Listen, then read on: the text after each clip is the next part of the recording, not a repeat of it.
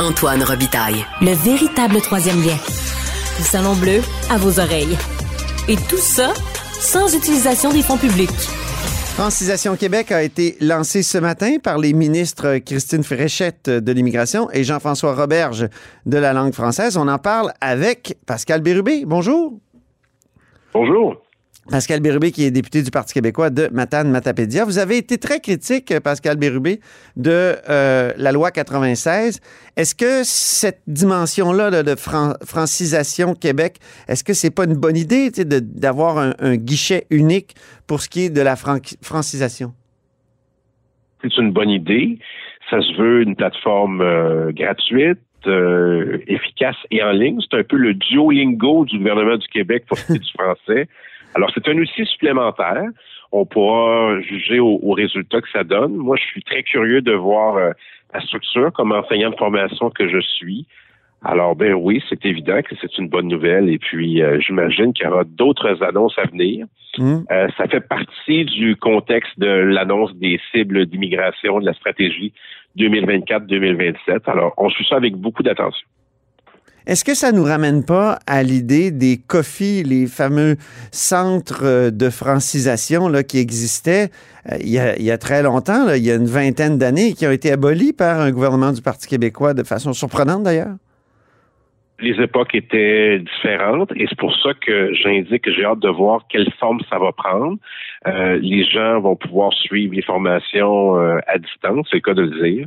Donc, euh, j'en sais pas plus sur cette annonce. Je l'ai suivi avec euh, attention, mais disons que le grand ensemble m'intéresse davantage. Mmh. Euh, les objectifs que le gouvernement s'est donnés, surtout les moyens. Et là-dessus, j'ai un certain nombre d'observations. Lesquelles, par exemple? Ben, d'abord, les cibles. Il faut se rappeler, et j'ai une bonne mémoire habituellement sur ces enjeux-là, 2018, première élection où la CAQ remporte, le seuil fixé, c'est 40 000. Ensuite, 2022, c'est 50 000. Et c'est suicidaire si on va au-delà du 50 000. Mm. C'est même la louisianisation du Québec qui nous guette. Il faut quand même noter que 50 000, c'est le seuil des gouvernements Charret et Couillard, donc mm. ils sont normalisés par le gouvernement de la CAQ. Ensuite, petit soubresaut, euh, Jean Boulet parle de 58 000, ça a duré à peine quelques heures. Et là, on arrive avec une cible qui va être 60 000, mais plutôt 70 000 en incluant le programme PEC. C'est un changement quand même important. L'autre euh, observation que je fais, et celle-là, elle est, elle est majeure, je peux bien indiquer 70 000, mais le chiffre est peut-être bien au-delà, peut-être 400 000, parce que se trouve sur le territoire du Québec 346 000 immigrants temporaires qui ne sont pas dans la stratégie. Aucune annonce les vise. Je ne sais pas quel est le sort qui les attend, mais le gouvernement est muet là-dessus. Mais ceux qui ne sont pas muets, c'est les lobbies qui sont heureux de l'annonce. Et les premiers qui se sont annoncés, ce ne sont pas les partenaires pour un Québec français ou la Société Saint-Jean-Baptiste de Montréal. C'est le patronat qui, sur une dizaine de recommandations, en coche neuf positive. Oui, j'ai vu ça. Hein? Ils ont fait comme une euh, patronat. Ils ont fait comme une liste à cocher là, puis effectivement, il y avait une seule une seule case qui n'était pas cochée sur 10. Alors, est-ce qu'on peut penser que c'est le ministre Fitzgibbon qui aurait dû être présent et non le ministre responsable de la langue française? Euh, il n'y avait pas à faire. Donc, ça, c'est le deuxième élément qui, qui est important. Ensuite, la question des pouvoirs ben, le gouvernement du Québec avait les pouvoirs depuis plusieurs années de faire ce qu'il veut faire maintenant, c'est-à-dire d'exiger le français à l'entrée. D'ailleurs, euh, euh, il nous accusait de ne pas l'avoir fait, mais il faut se souvenir il y a quelques années que M. Legault priorisait d'abord les compétences et le français pouvait s'apprendre au Québec. C'est un hmm. changement de cap qui est important.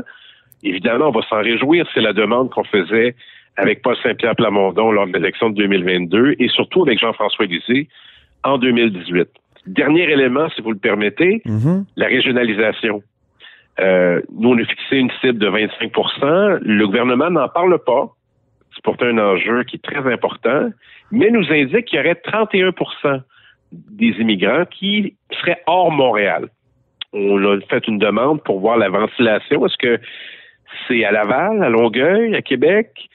Euh, hors Montréal, donc c'est à vérifier. Donc ces éléments-là sont très importants, mais encore là, Si on décide de, lier ça à l'avenir de la langue française, ben, ça va prendre beaucoup plus et il faudra attendre la stratégie pour la langue qui arrivera euh, un peu plus tard et là, les attentes sont élevées.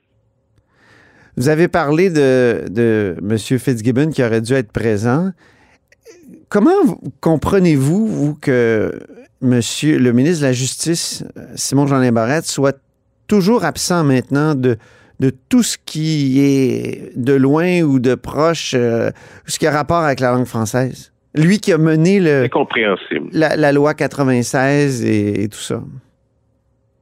Incompréhensible.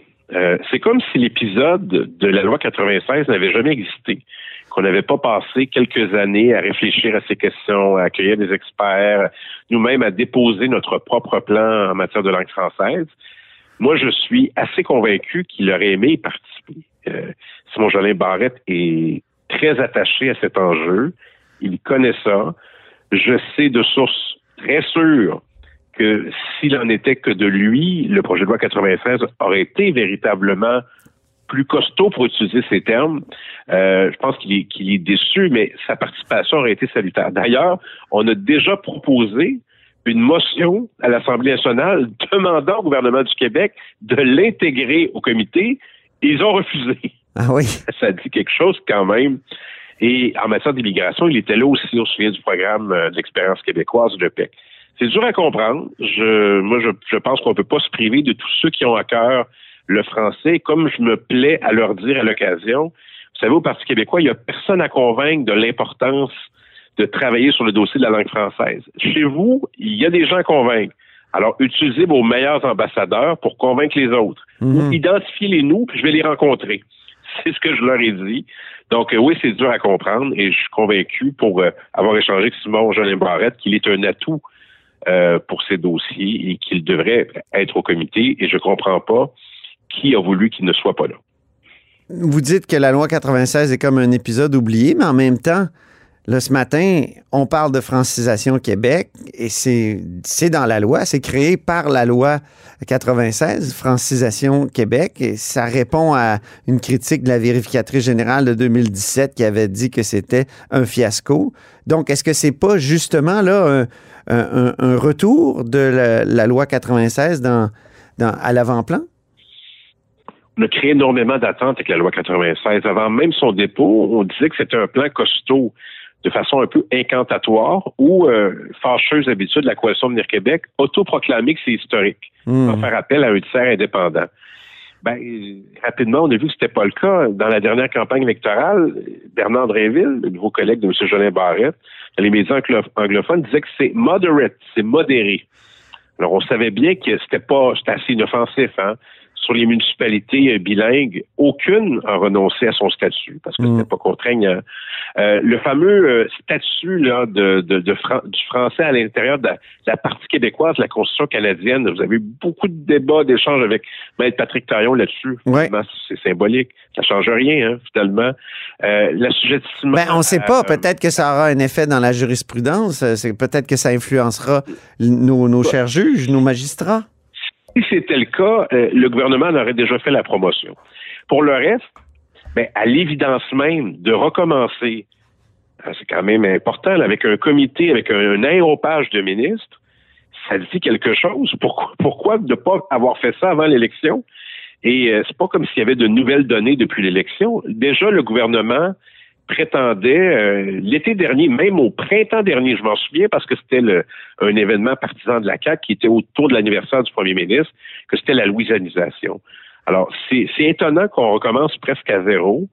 Euh, j'espère qu'il y aura des résultats, mais c'est mal parti dans le sens que les mesures les plus fortes, par exemple, le, le cégep en français, euh, quand on a une vaste coalition qui va de Guy Rocher à Christian Dufour avec presque l'intégralité des syndicats de cégep au Québec sont en faveur, j'ai de la difficulté à croire que le gouvernement considère ça toujours comme étant une mesure extrémiste, les mots mhm. du premier ministre.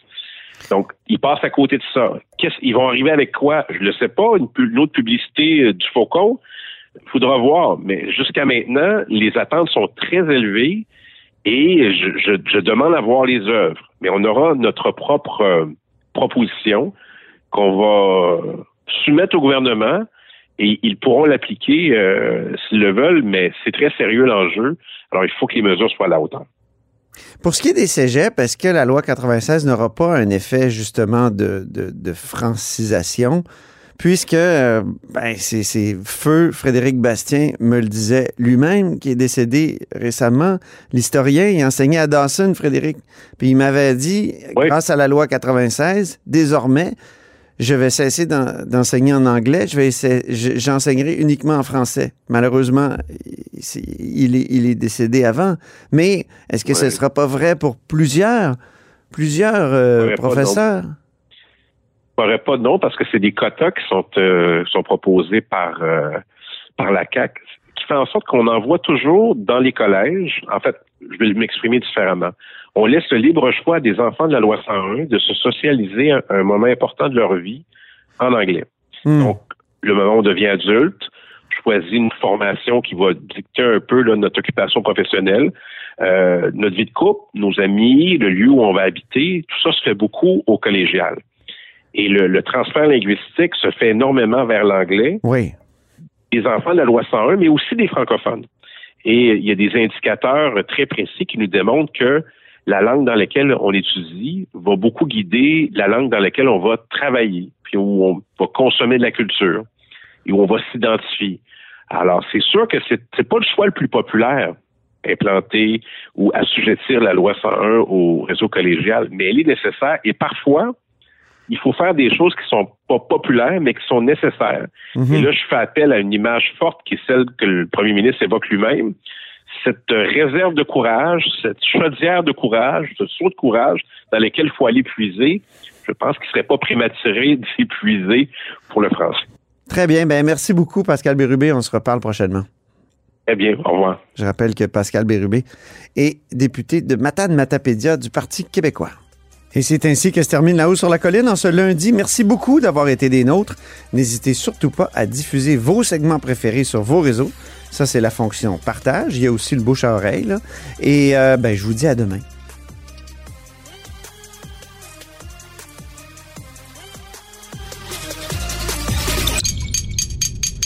Cube Radio.